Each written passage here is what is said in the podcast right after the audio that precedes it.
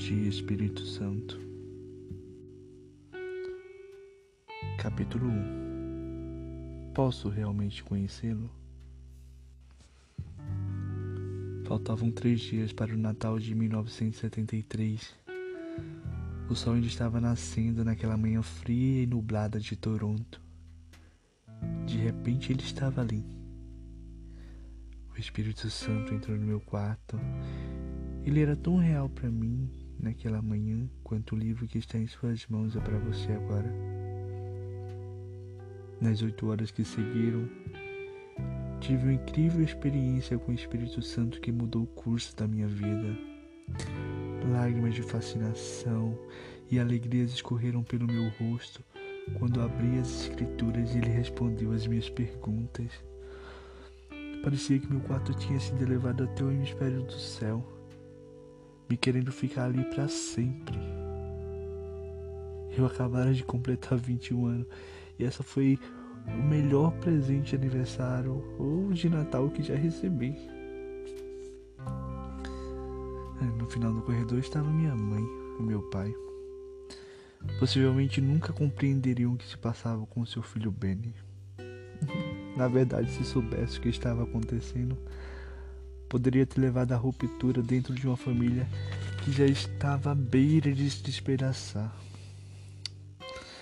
É, por quase dois anos, desde o dia em que entreguei a minha vida a Jesus. Não ocorreu praticamente nenhuma comunicação entre mim e meus pais. Foi horrível. Como filho de, um, de uma família de imigrantes de Israel, eu humilhei a todos por quebrar as tradições. Nada em minha vida tinha sido tão devastador.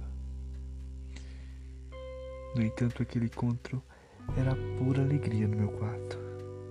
Sim, era indescritível. Sim, estava cheio de glória. É, se alguém tivesse dito 48 horas antes o que aconteceria comigo, eu teria comentado ah, de jeito nenhum. Porém, a partir daquele momento, o Espírito Santo tornou-se vivo em minha vida. Não era mais uma distante terceira pessoa da Trindade. Era real. Tinha uma personalidade. E, e, e agora eu quero compartilhá-la com você. Meu amigo, se você estiver pronto para começar um relacionamento pessoal com o Espírito Santo, que ultrapassa tudo que você já sonhou ser possível. Continue lendo. Se não, deixe-me recomendar que feche esse livro para sempre. É, isso mesmo, feche o livro. Porque as coisas que eu vou contar transformarão a sua vida espiritual. Acontecerá de repente. Pode ser enquanto estiver lendo talvez enquanto estiver orando ou enquanto estiver dirigindo para o trabalho. O Espírito Santo vai responder ao seu convite. Ele se tornará, se tornará o seu melhor amigo, seu guia, seu consolador, seu companheiro de toda a vida. E quando se encontrarem, você dirá: Beni, deixe-me contar que o Espírito Santo tem feito em minha vida.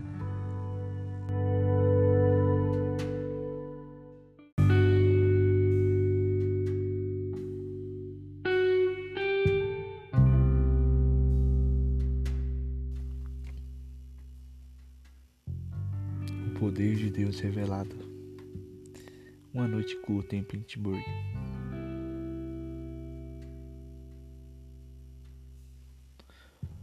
Amigo meu, Jim Pointer, pediu para que eu acompanhasse uma viagem de ônibus a Pittsburgh, Pensilvânia.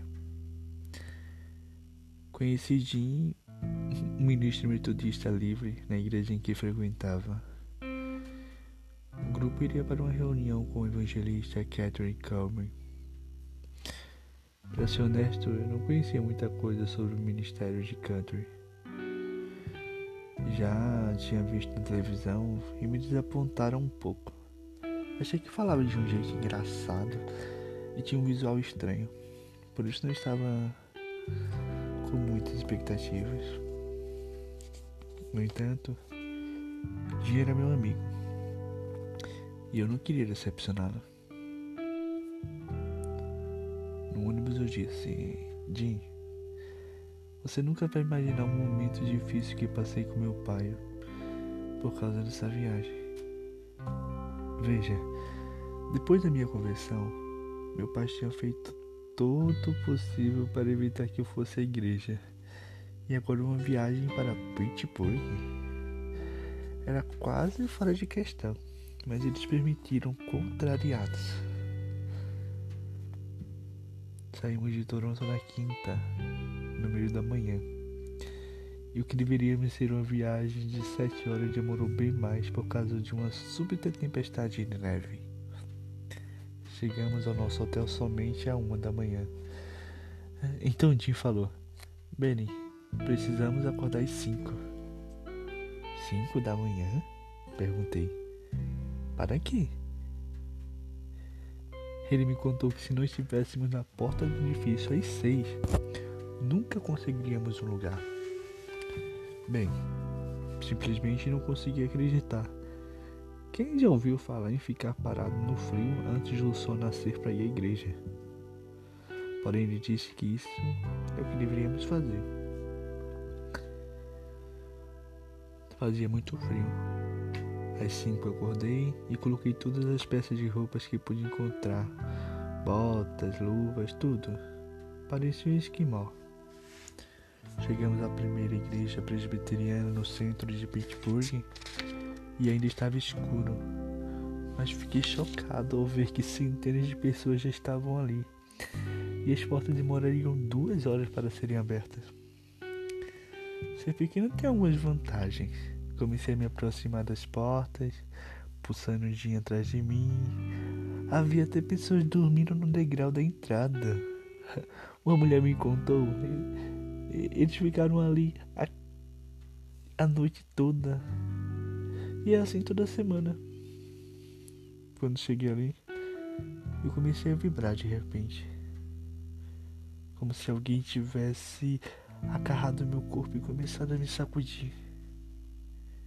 Pensei por um instante que o ar gelado era o culpado. Mas estava bem agasalhado certamente não sentia muito frio. Um tremor incontrolável tomava conta de mim. Nunca tinha acontecido algo assim antes. E não parava. Eu estava muito constrangido para a Jean, mas podia sentir meus ossos vibrando, sentir meus joelhos em minha boca. O que estava acontecendo comigo? Eu me perguntava: será o poder de Deus? Não conseguia entender.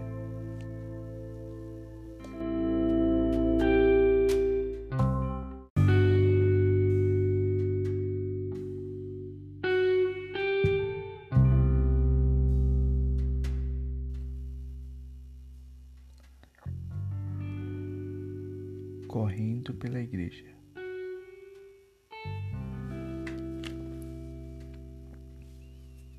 Naquele momento, as portas estavam prestes a serem abertas e a multidão empurrava tanto que quase não conseguia se mexer. Mesmo assim, a, a vibração não parava. Jim falou: Benny, quando essas portas se abriram, corra o mais rápido que puder. Por quê? perguntei. Se não correr, vão passar por cima de você. Ele já tinha estado ali e sabia o que esperar. Bem, nunca pensei que entraria correndo em igreja.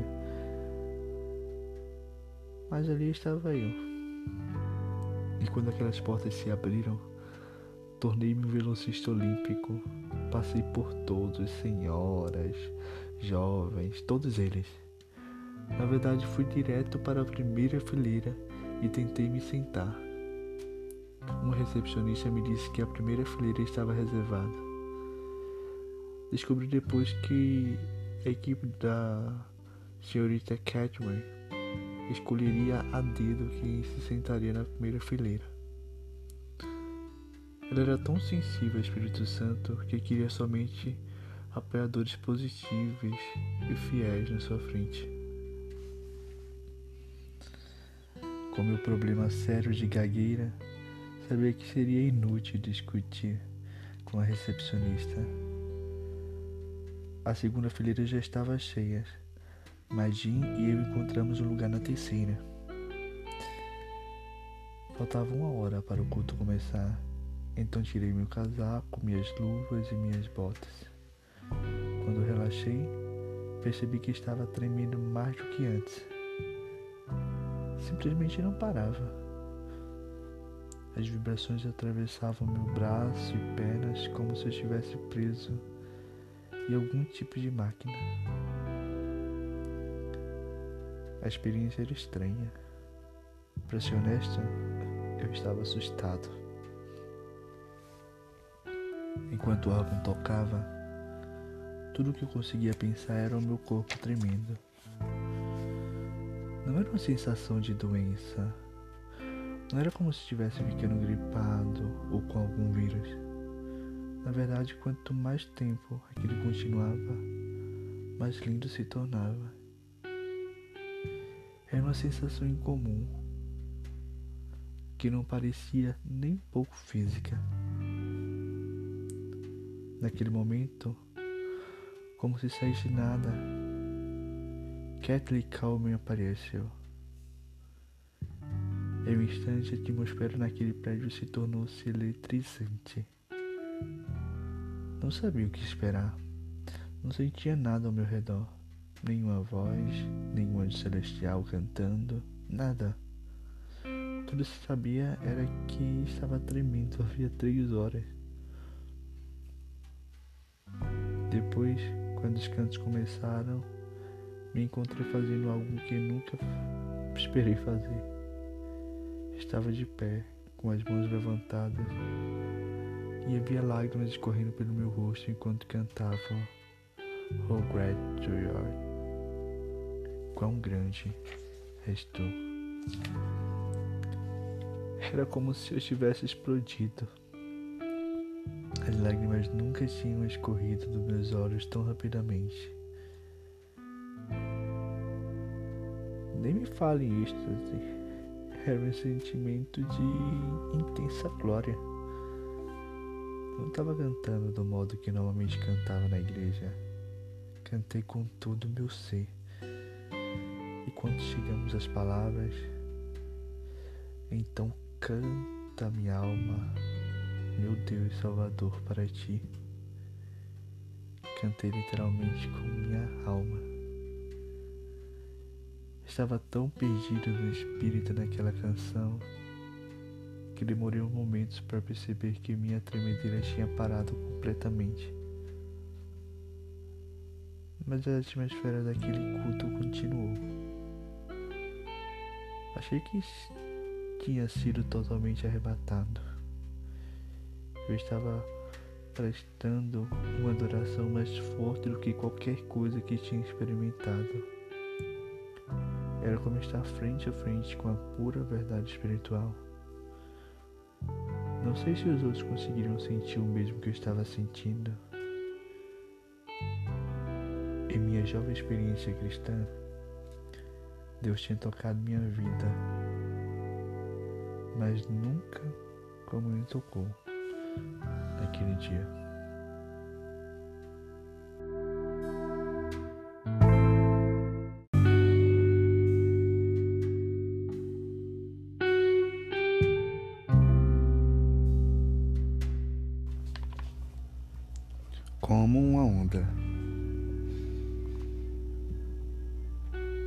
Enquanto fiquei ali parado, adorando ao Senhor, abri meus olhos para olhar ao redor, porque de repente senti uma corrente de ar e não sabia de onde vinha. Era gentil e lenta, como uma brisa. Olhei para as janelas de vidro, mas estavam fechadas e estavam muito altas para criar uma corrente assim. A brisa incomum que eu sentia, no entanto, era mais como uma onda. Eu sentia como ela estivesse descendo por um braço e subindo pelo outro. Na realidade, havia movimentos. O que estava acontecendo? Eu teria coragem de contar para alguém o que sentia? Pensaria que eu estava ficando louco. Por uns dez minutos, ou foi o que pareceu, as ondas daquele vento continuaram a me levar. E foi então que senti como se alguém tivesse enrolado o meu corpo em um cobertor puro, um cobertor quente. Catherine começou a pregar para as pessoas, mas eu estava tão perdido no espírito que realmente não prestei atenção. O Senhor estava mais perto de mim do que nunca. Senti que precisava falar com o Senhor, mas tudo que conseguia sussurrar era: Querido Jesus, por favor, tenha piedade de mim. Repeti: Jesus, por favor, tenha piedade de mim. Eu me sentia tão indigno. Sentia-me como Isaías quando escreveu e quando esteve na presença do Senhor. Ai de mim, estou perdido, pois sou um homem de lábios impuros e vivo no meio de um povo de lábios impuros. Os meus olhos viram o Rei, o Senhor dos Exércitos. Isaías capítulo 6, o versículo 5. A mesma coisa aconteceu quando as pessoas viram o Cristo imediatamente viram sua própria sujeira, sua necessidade de purificação. Foi o que aconteceu comigo. Era como se o holofote gigante estivesse me iluminando. Tudo que conseguia ver eram as minhas fraquezas, meus erros, os meus pecados. Eu voltei a repetir: Querido Jesus, por favor, tenha piedade de mim. Depois ouvi uma voz que eu sabia ser do Senhor. Foi sempre tão gentil, mas era inconfundível. Ele falou para mim: Minha misericórdia sobre você é abundante. Minha vida de oração até aquele ponto era anormal de um cristão médio. Mas agora eu não estava apenas falando com o Senhor ele estava falando comigo. E ó, que comunhão foi aquela? Não sabia. Mas o que estava acontecendo comigo na terceira fila da primeira igreja presbiteriana de Pittsburgh era somente uma antecipação do que Deus tinha planejado para o futuro. Aquelas, aquelas palavras ressoavam aos meus ouvidos. Minha misericórdia sobre você é abundante. Eu me sentei chorando e soluçando. Não havia nada em minha vida que se comparasse com o que estava sentindo. Estava tão completo e transformado pelo Espírito que nada mais me importava. Não me importava se uma bomba nuclear acertasse Pittsburgh e o mundo todo explodisse. Naquele momento, senti como descreve a palavra de Deus: paz que excede todo entendimento. Filipenses capítulo 4, versículo 7. Jim tinha me contado sobre os milagres que aconteciam nos encontros com a senhorita Catherine. Mas eu não tinha ideia do que estava prestes a presenciar nas três horas seguintes. Pessoas que eram surdas de repente podiam ouvir. Uma mulher se levantou de uma cadeira de rodas. Havia testemunho de curas de tumores, artrite, dores de cabeça e muito mais. Mesmo seus críticos mais sevorosos reconheciam as curas genuínas que aconteciam em seus encontros. O culto foi longo, mas parecia um momento breve. Nunca tinha me acontecido, nunca tinha me sentido tão movido e tocado pelo poder de Deus antes.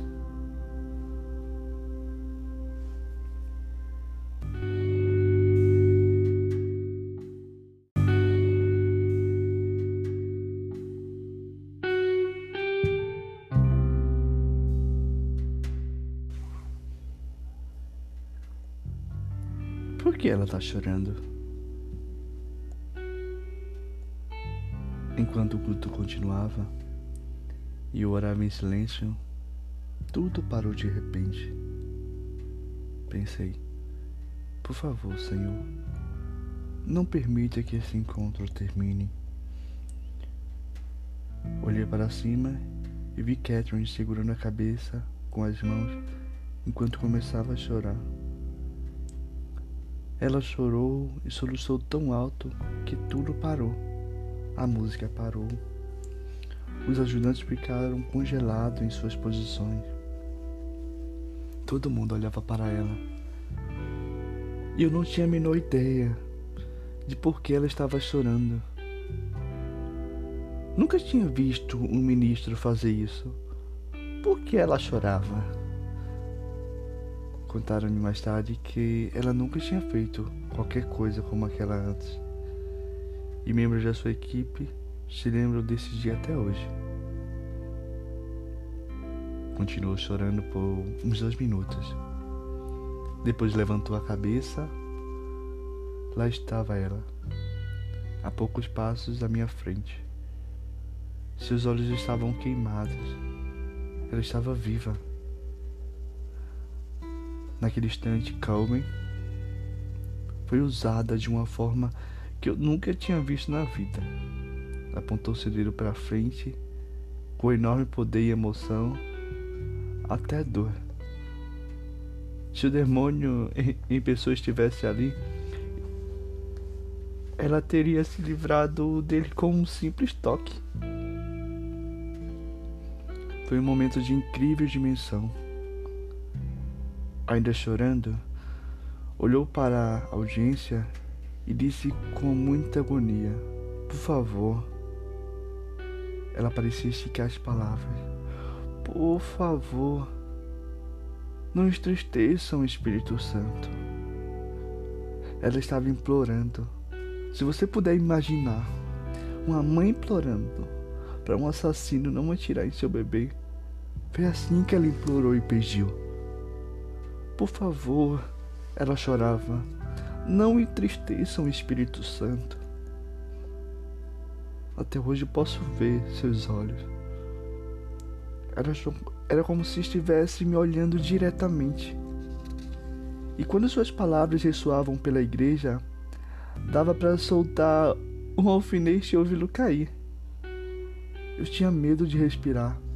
Não movia nenhum músculo estava me segurando ao banco à minha frente e tentando imaginar o que aconteceria em seguida. Depois ela falou: Vocês me entendem? Ele é tudo o que tenho. Pensei: O que ela está falando? Então ela continuou seu pedido fervoroso, dizendo: Por favor, não entristeçam. Ele é tudo o que tenho.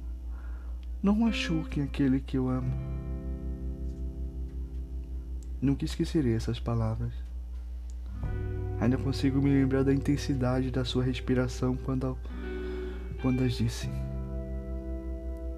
Em minha igreja, o pastor falava sobre o Espírito Santo, mas não dessa maneira. Suas referências tinham a ver com os dons de línguas ou profecias, e não com ele é meu amigo, mais próximo, mais pessoal, mais íntimo, mais amado. Catherine Coleman estava me dizendo sobre uma pessoa que era real, que era mais real do que você e eu. Depois ela apontou seu longo dedo para mim e disse com grande clareza: Ele é mais real do que qualquer coisa nesse mundo.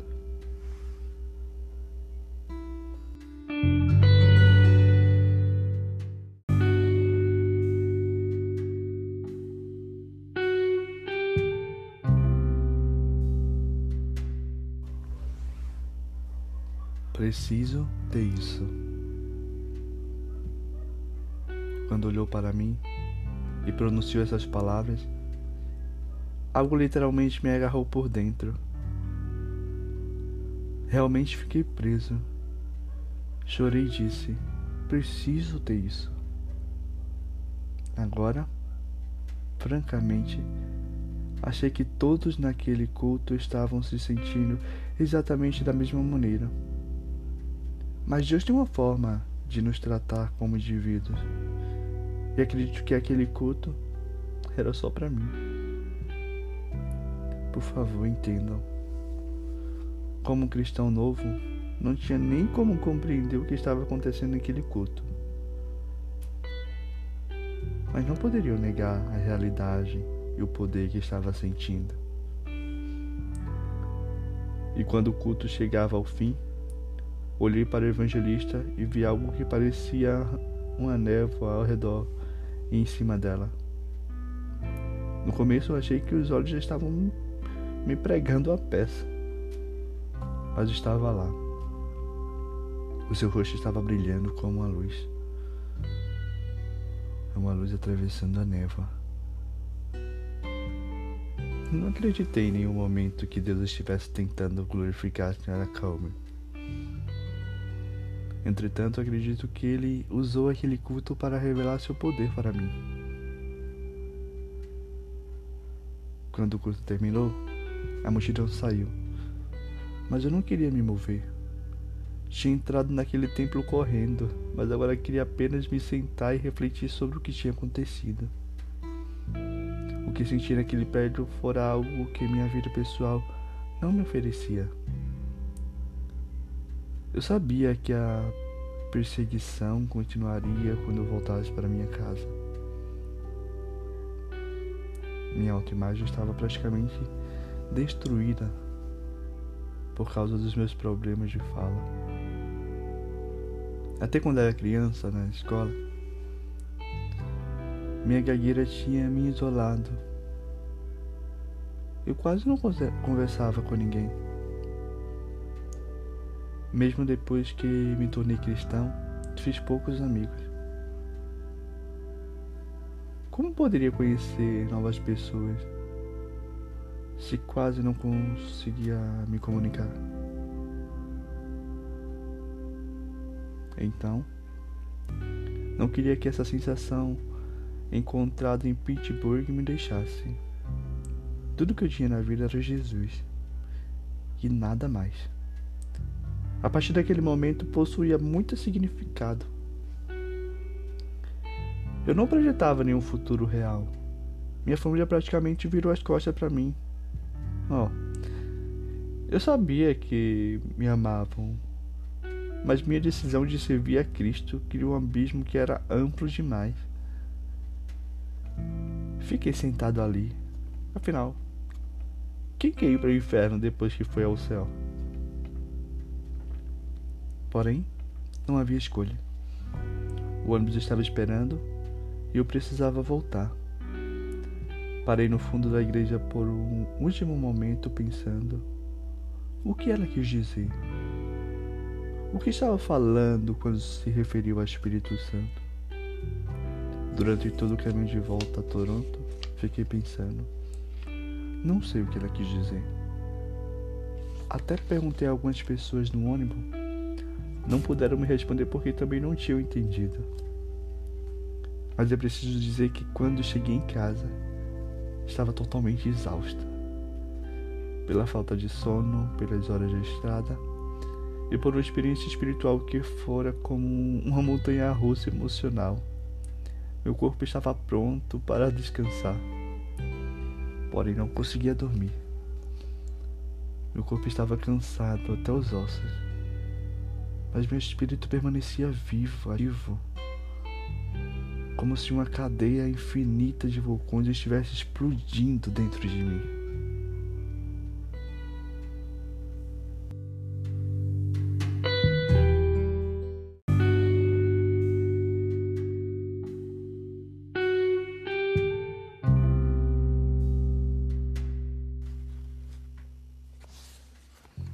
percebendo a presença de Deus. Quem está me puxando?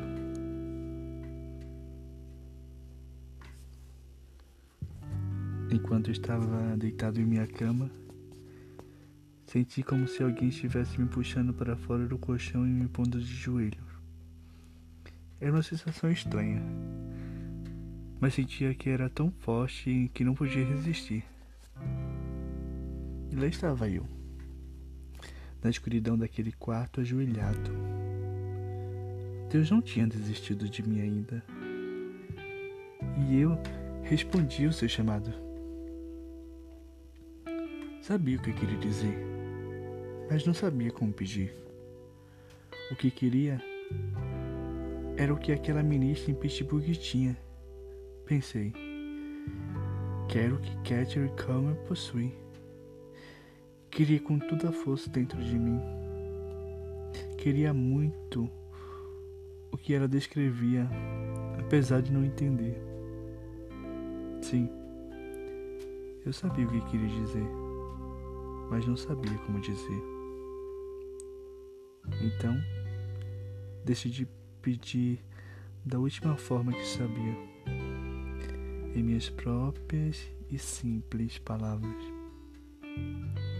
Queria me dirigir ao Espírito Santo, mas nunca tinha feito isso antes. Pensei, estou fazendo isso de forma certa? Afinal, nunca tinha falado com o Espírito Santo. Nunca pensei que ele fosse uma pessoa com quem podíamos falar. Não sabia como começar a oração, mas sabia o que estava dentro de mim. Tudo o que eu queria era conhecê-lo do mesmo jeito que ela. Foi isso que eu orei. Espírito Santo, Catherine como diz que você é amigo dela. Continue devagar. Não acho que o conheço Antes de hoje, achei que o conhecia. Porém, depois daquele encontro, percebi realmente que não. Acho que não conheço. E depois, como uma criança, com minhas mãos levantadas, pedi: Posso conhecê-lo? Posso realmente conhecê-lo? Eu me perguntei. Está certo o que estou dizendo? Deveria falar nesse termo com o Espírito Santo? Depois pensei: se for honesto nisso, Deus vai me mostrar se estou certo ou errado. Se Catherine estava errada, eu queria descobrir. Depois que falei com o Espírito Santo, nada parecia acontecer comecei a me questionar: existe mesmo essa experiência de encontrar o Espírito Santo? Isso pode acontecer mesmo? Meus olhos estavam fechados, então, como um choque elétrico, meu corpo inteiro começou a vibrar, exatamente como tinha acontecido durante duas horas que eu esperei para entrar na igreja. Era a mesma tremedeira que senti por mais uma hora depois que entrei. Ela tinha voltado e pensei: Oh, está acontecendo de novo. Porém, dessa vez não tinha multidão, nem roupas pesadas. Estava sozinho em meu quarto, aquecido de pijama, vibrando da cabeça aos pés. Tinha medo de abrir os olhos. Era como se tudo que aconteceu naquele culto tivesse se concentrando em um único momento. Estava tremendo, mas ao mesmo tempo sentia novamente que o, que o cobertor quente do poder de Deus me envolvia. Sentia como se tivesse sido levado ao céu. É claro que tinha ido mas honestamente não acreditava que o céu pudesse ser melhor que aquilo. Na verdade, pensava: Se abrir meus olhos, eu estou em Pittsburgh ou dentro de portões perolados. Bem, depois de um tempo acabei abrindo meus olhos e para minha surpresa estava bem ali no meu quarto. O mesmo chão, o mesmo pijama. Porém eu ainda estava tremendo com o poder do Espírito de Deus. Naquela noite, quando eu finalmente dormi, ainda não tinha percebido que havia começado em minha vida.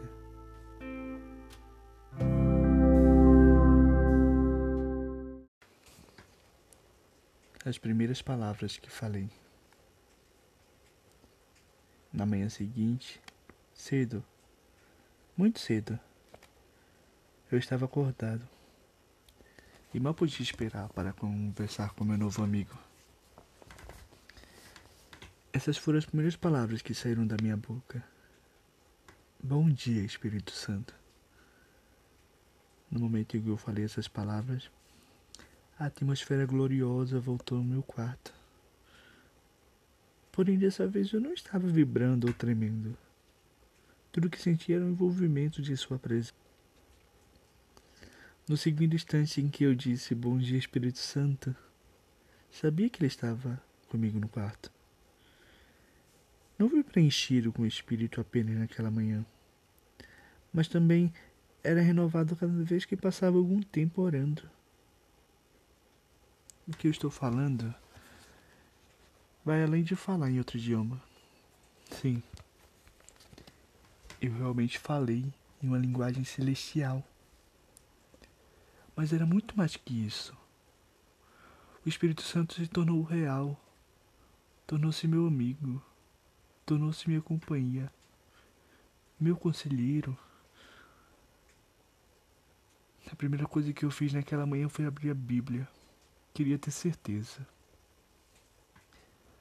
E quando abri a palavra, sabia que ele estava comigo, como se estivesse sentado ao meu lado. Não. Não vi o seu rosto e sua feição. Mas eu sabia onde ele estava e, conheci, e comecei a conhecer a sua personalidade. Daquele momento em diante, a Bíblia tomou uma dimensão completamente nova. Eu dizia: Espírito Santo, mostre-se para mim na palavra. Queria saber por que ele tinha vindo e fui guiado a essas palavras. Nós, porém, não recebemos o Espírito do mundo, mas o Espírito procedente de Deus, para que entendamos as coisas que Deus nos tem dado gratuitamente. 1 aos Coríntios, capítulo 2, versículo 12. Quando pergunto por que ele queria ser meu amigo, levou-me as palavras de Paulo. A graça do Senhor Jesus Cristo o amor de Deus e a comunhão do Espírito Santo sejam com todos vocês. Segundo os Coríntios, capítulo 13, versículo 14. A Bíblia se tornou viva. Nunca tinha realmente entendido o impacto dessas palavras. Não por força nem por violência, mas pelo Espírito Diz o Senhor dos Exércitos, Zacarias capítulo 6, Zacarias capítulo 4 e o versículo 6. Repetidas vezes ele confirmou na palavra o que estava fazendo na minha vida. Por mais de oito horas naquele primeiro dia, depois dia por dia, continuei conhecendo mais e mais minha vida de oração começou a mudar. Agora, falei, Espírito Santo, como você conhece tão bem o Pai, me ajudaria a orar? E quando comecei a orar, fui levado ao lugar onde, repentinamente, o Pai era mais real do que já tinha sido antes. Era como se alguém tivesse aberto a porta e dito: Aqui está ele. Meu professor, meu guia. A realidade da paternidade de Deus ficou mais clara do que antes. Não era como ler um livro ou seguir uma fórmula A, B, C. Era só pedir ao Espírito Santo abrir a palavra para mim. E ele abria. Porque todos que são guiados pelo Espírito de Deus são filhos de Deus. Pois vocês não receberam do Espírito que os escravize para novamente temerem mas receberam um Espírito que os adota como filho, por meio do qual clamamos, Abba Pai. Romanos capítulo 8, versículo 14 e 15. Comecei a compreender tudo que Jesus disse sobre o Espírito Santo. Ele era meu conforto, meu professor, meu guia Entendi pela primeira vez o que Jesus quis dizer quando falou aos seus discípulos: sigam-me. Depois um dia ele falou: não me sigam, porque aonde eu vou, vocês não podem ir. Ele continuou: mas o Espírito Santo, ele vai guiá-los, ele vai liderá-los. O que estava fazendo? Cristo lhe dava outro líder, outra pessoa a seguir. Minha busca nas escrituras continuou, dia após dia, por semanas, até que todas as minhas perguntas foram respondidas. Em todo esse tempo, eu estava buscando conhecer melhor o Espírito Santo. E essa comunhão nunca parou até hoje. Percebi que ele estava bem aqui comigo. E toda a minha vida foi transformada. Acredito que a sua também será. Hoje, quando me levanto, repito: Bom dia, Espírito Santo.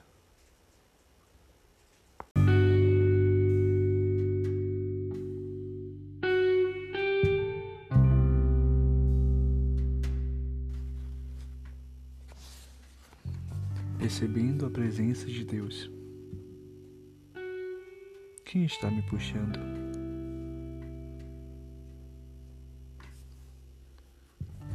Enquanto estava deitado em minha cama, senti como se alguém estivesse me puxando para fora do colchão e me pondo de joelho. Era uma sensação estranha, mas sentia que era tão forte que não podia resistir. E lá estava eu na escuridão daquele quarto ajoelhado. Deus não tinha desistido de mim ainda.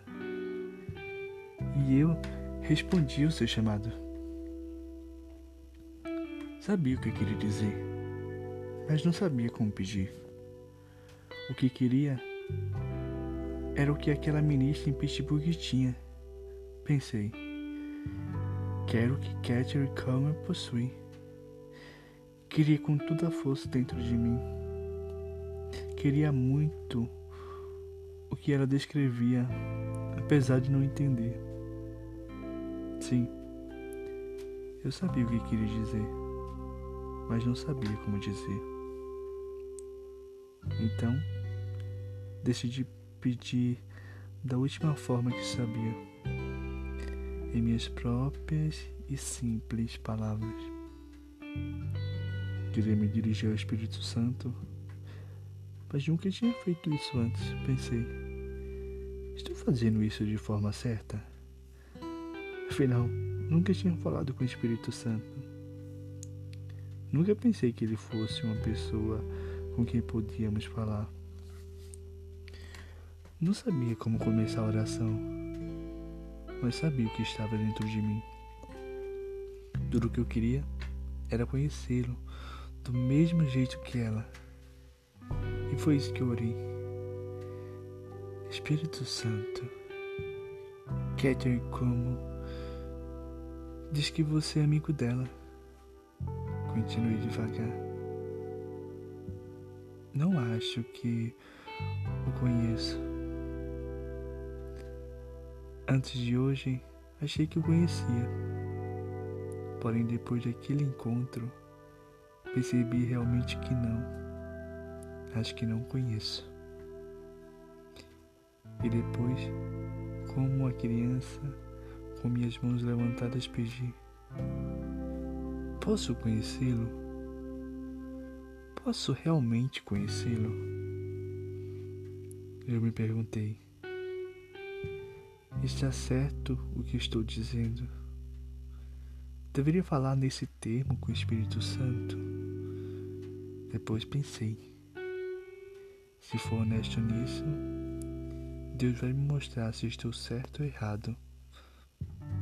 Se Catherine estava errada, eu queria descobrir. Depois que falei com o Espírito Santo, nada parecia acontecer. Comecei a me questionar. Existe mesmo essa experiência de encontrar o Espírito Santo? Isso pode acontecer mesmo? Meus olhos estavam fechados, então, como um choque elétrico, meu corpo inteiro começou a vibrar, exatamente como tinha acontecido durante duas horas que eu esperei para entrar na igreja. Era a mesma tremedeira que senti por mais uma hora depois que entrei. Ela tinha voltado e pensei: Oh, está acontecendo de novo. Porém, dessa vez não tinha multidão, nem roupas pesadas. Estava sozinho em meu quarto, aquecido de pijama, vibrando da cabeça aos pés. Tinha medo de abrir os olhos. Era como se tudo que aconteceu naquele culto tivesse se concentrando em um único momento. Estava tremendo mas ao mesmo tempo sentia novamente que que o cobertor quente do poder de Deus me envolvia. Sentia como se tivesse sido levado ao céu. É claro que tinha ido, mas honestamente não acreditava que o céu pudesse ser melhor que aquilo. Na verdade, pensava: se abrir meus olhos, eu estar em Pittsburgh ou dentro de portões perulados. Bem, depois de um tempo acabei abrindo meus olhos e para minha surpresa estava bem ali no meu quarto, o mesmo chão, o mesmo pijama. Porém eu ainda estava tremendo com o poder do Espírito de Deus. Naquela noite, quando finalmente dormi, ainda não tinha percebido que havia começado em minha vida.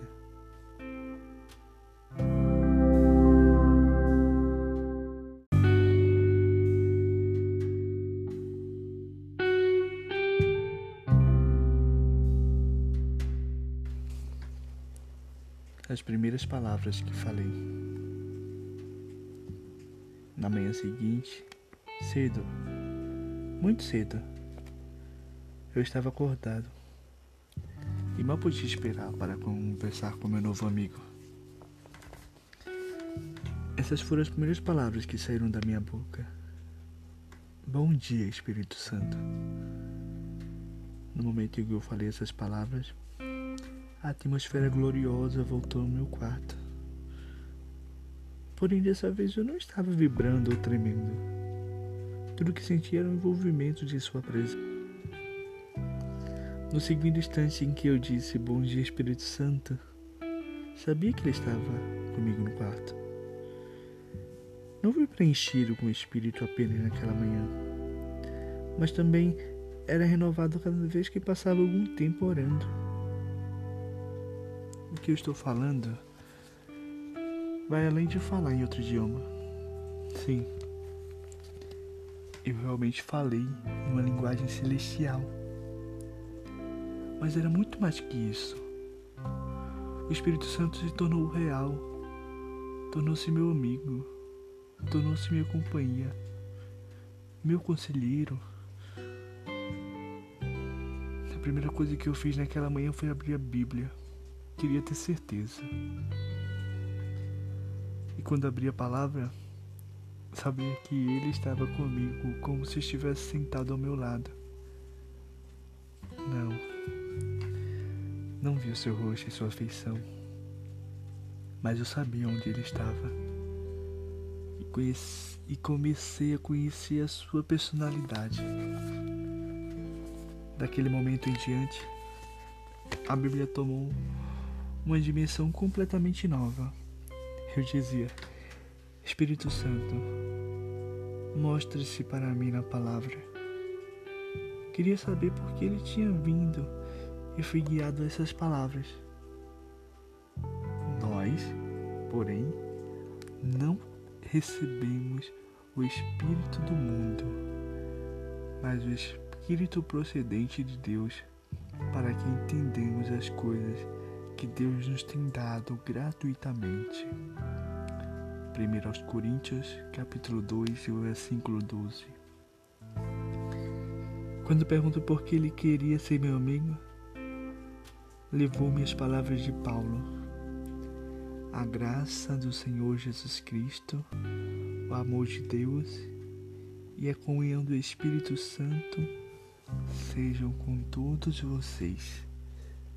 Segundo os Coríntios, capítulo 13, versículo 14 a Bíblia se tornou viva. Nunca tinha realmente entendido o impacto dessas palavras. Não por força nem por violência, mas pelo Espírito, diz o Senhor dos Exércitos. Zacarias capítulo 6, Zacarias capítulo 4 e o versículo 6. Repetidas vezes ele confirmou na palavra o que estava fazendo na minha vida por mais de oito horas naquele primeiro dia. Depois, dia por dia, continuei conhecendo mais e mais. Minha vida de oração começou a mudar. Agora, falei, Espírito Santo, como você conhece tão bem o Pai, me ajudaria a orar? E quando comecei a orar, fui levado ao lugar onde, repentinamente, o Pai era mais real do que já tinha sido antes. Era como se alguém tivesse aberto a porta e dito: Aqui está Ele.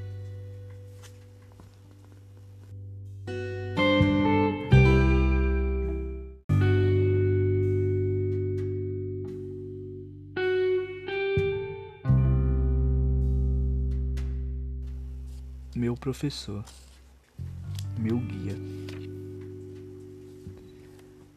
Realidade da paternidade de Deus ficou mais clara do que antes. Não era como ler um livro ou seguir uma fórmula A, B, C. Era só pedir ao Espírito Santo abrir a palavra para mim. E ele abria. Porque todos que são guiados pelo Espírito de Deus são filhos de Deus pois vocês não receberam do Espírito que os escravize para novamente temerem, mas receberam o Espírito que os adota como filho, por meio do qual clamamos, Abba Pai. Romanos capítulo 8, versículo 14 e 15. Comecei a compreender tudo que Jesus disse sobre o Espírito Santo ele era meu conforto, meu professor, meu guia. Entendi pela primeira vez o que Jesus quis dizer quando falou aos seus discípulos: sigam-me. Depois, um dia, ele falou: não me sigam, porque aonde eu vou, vocês não podem ir. Ele continuou: mas o Espírito Santo, ele vai guiá-los, ele vai liderá-los o que estava fazendo. Cristo lhe dava outro líder, outra pessoa a seguir. Minha busca nas escrituras continuou, dia após dia, por semanas, até que todas as minhas perguntas foram respondidas. Em todo esse tempo, eu estava buscando conhecer melhor o Espírito Santo. E essa comunhão nunca parou até hoje. Percebi que ele estava bem aqui comigo. E toda a minha vida foi transformada. Acredito que a sua também será. Hoje, quando me levanto, repito: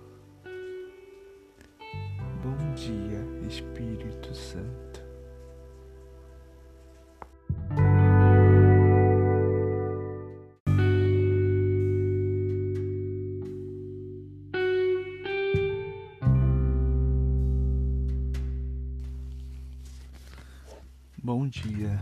Espírito Santo. Capítulo 2 De Jafá aos confins da terra. Era dezembro de 1952 em Jafá, Israel. Clemêncio Wynne, prestes a dar luz seu segundo filho, estava no hospital olhando uma linda paisagem pela janela de seu quarto na maternidade. As águas azuis escuras do Mediterrâneo esticavam até o infinito. Mas o coração dessa pequena mulher de descendência armênia estava preocupado. Ela estava dividida com amargura, medo e vergonha.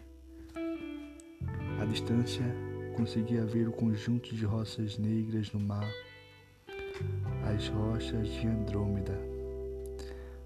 Lendas gregas afirmam que a jovem Andrômeda estava acorrentada a uma delas quando Perseu voou seu cavalo alado, matou o monstro marinho e a salvou. Clemência queria que alguém de alguma maneira aparecesse e a salvasse de outro ano de humilhação e desgraça. Era uma ortodoxa grega devota, mas não sabia muito sobre o Senhor. No entanto, naquele humilde quarto de hospital, tentou fazer uma barganha com ele. Quando ficou de pé ao lado da janela, seus olhos se voltaram para o céu e ela falou do coração: Deus, tenho apenas um pedido. Se me der um garoto, eu o dedico ao Senhor. Ela repetiu isso. Por favor, Senhor, se me der um garoto, eu o dedico ao Senhor.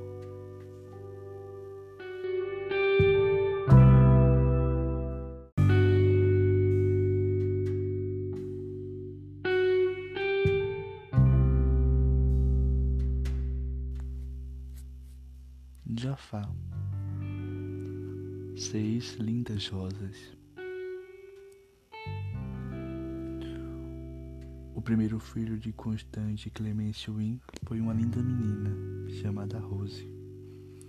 Porém, na cultura intolerante do Oriente Médio, é especialmente na tradição ancestral dos Wynne, o primogênito deveria ser um menino e herdeiro.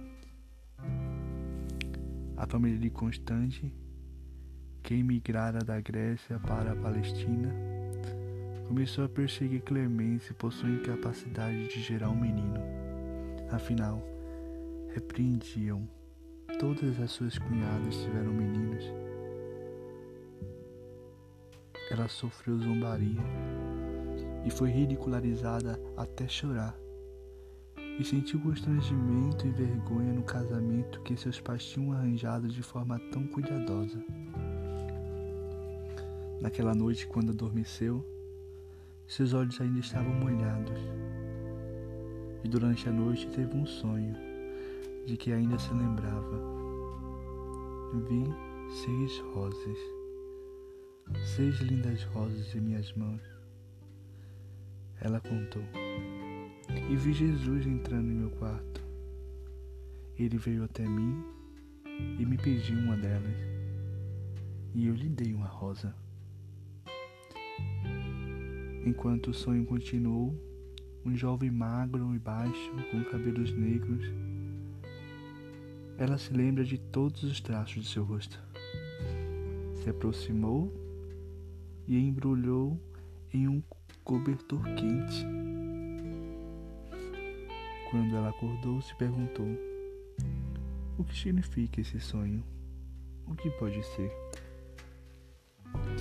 No dia seguinte, 3 de dezembro de 1953, eu nasci. Nossa família acabou tendo seis meninos e duas meninas, mas minha mãe nunca esqueceu sua baganha com Deus.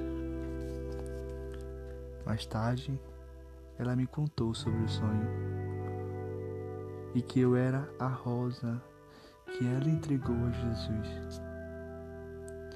Fui batizado na Igreja Ortodoxa Grega pelo Patriarca de Jerusalém, Benedictus.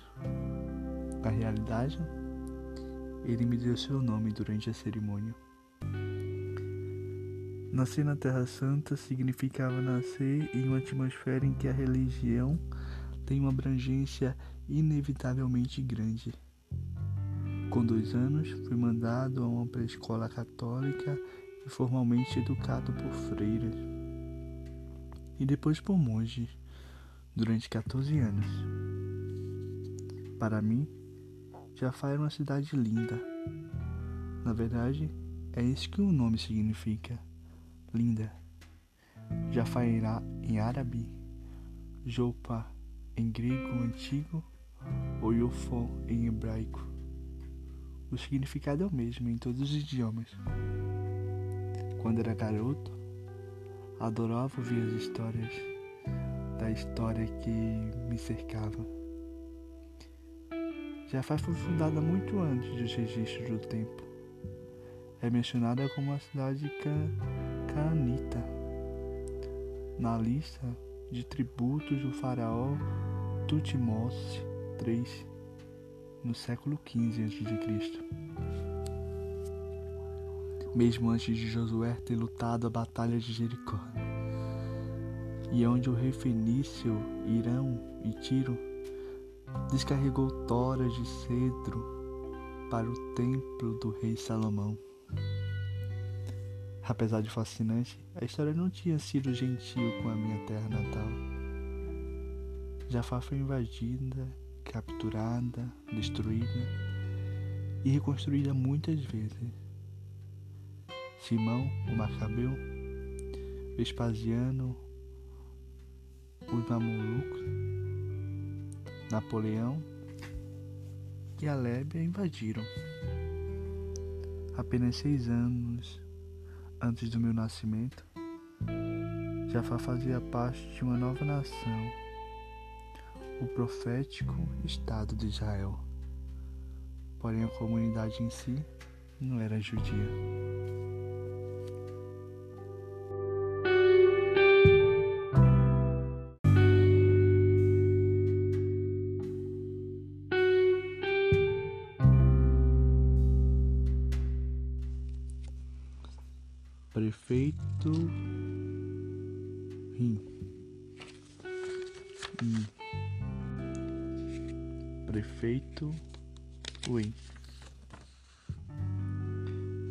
Foi prefeito de Jaffa durante minha infância.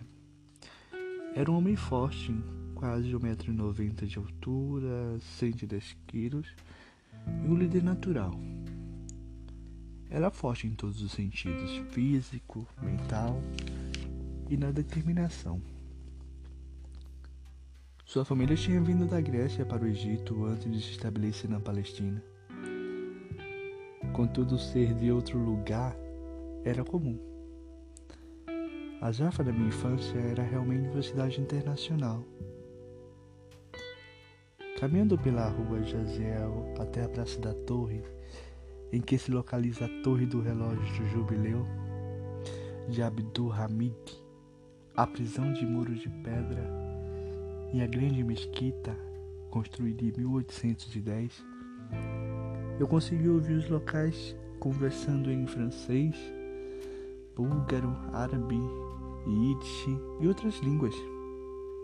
E nos quiosques e café ao ar livre, poderia experimentar baklava, gilabia, falafel, sum-sum e dezenas de outras delícias.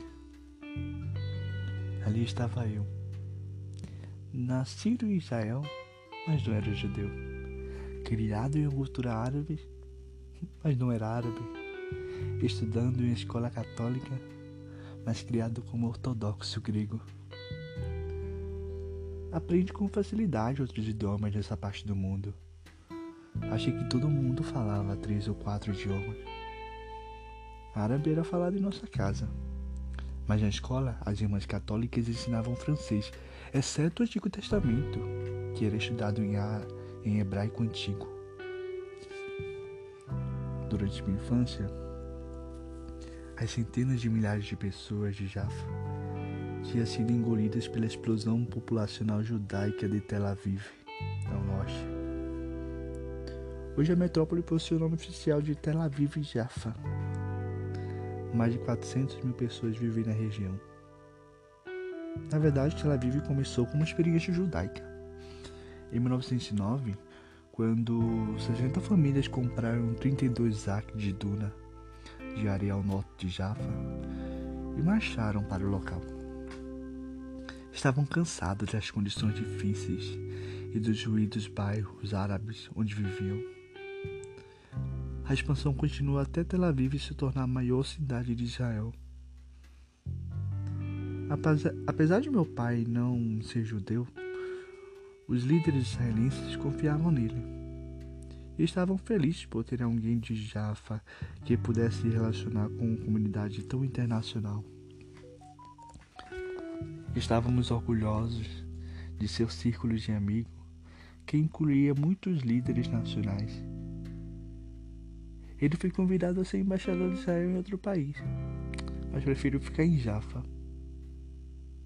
Porém, tinha pouco tempo para a família. Na verdade, eu não posso realmente dizer que conhecia meu pai naquela época. Parecia que estava sempre participando de uma atividade oficial ou de uma reunião importante. Não era uma pessoa extrovertida, apenas rígida, e raramente demonstrava qualquer sinal físico de afeição. Minha mãe, no entanto, supria essa falta. Novamente, parte disso era cultural. Homens era homem. Vivíamos confortavelmente a posição de papai no governo. Nos permitia ter uma casa no subúrbio. Era uma casa maravilhosa, cercada por um muro com vidros de alta segurança. Minha mãe era dona de casa em todos os sentidos da palavra cuidar do bando de pequenos ruins era mais do que um emprego de tempo integral.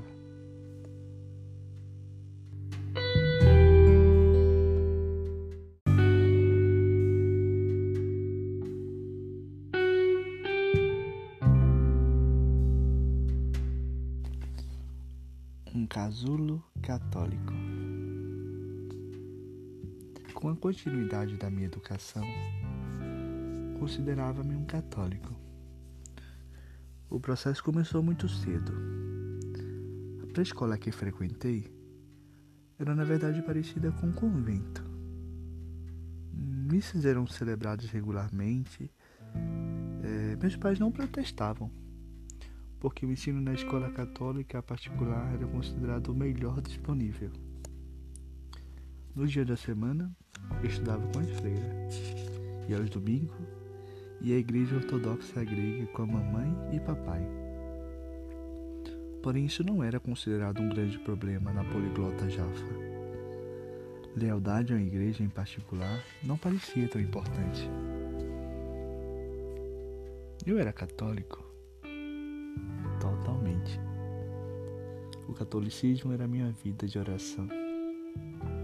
Ocupava meu tempo e atenção cinco dias por semana tornou-se minha mentalidade.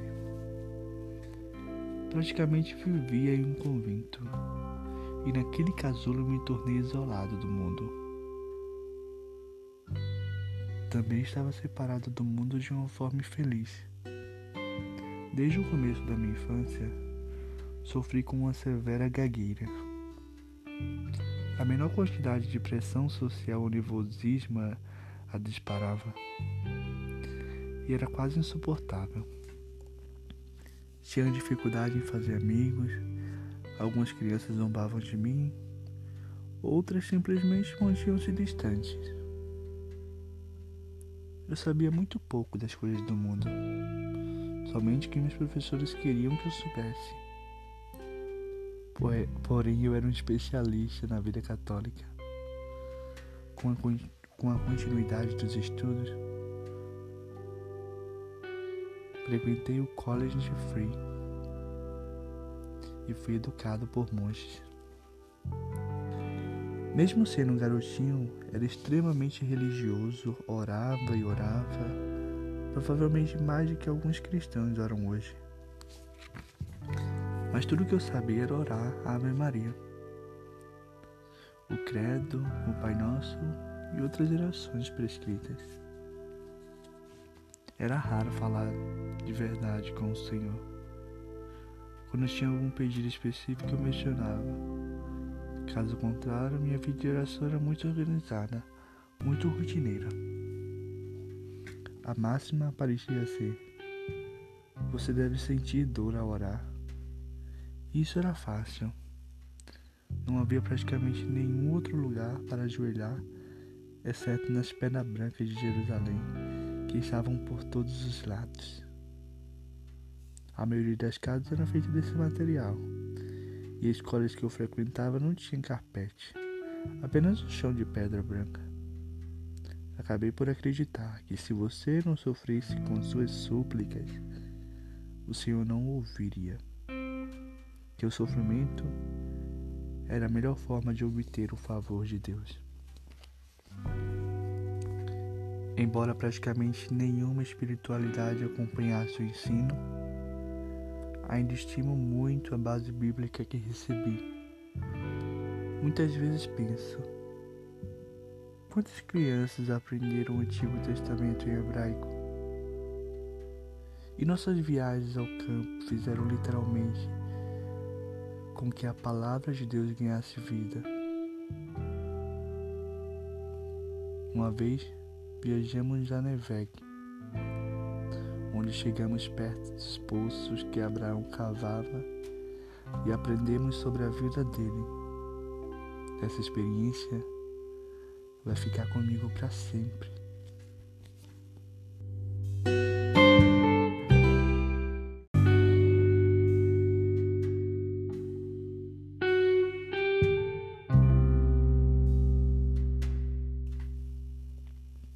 Sua túnica era a mais branca que existe.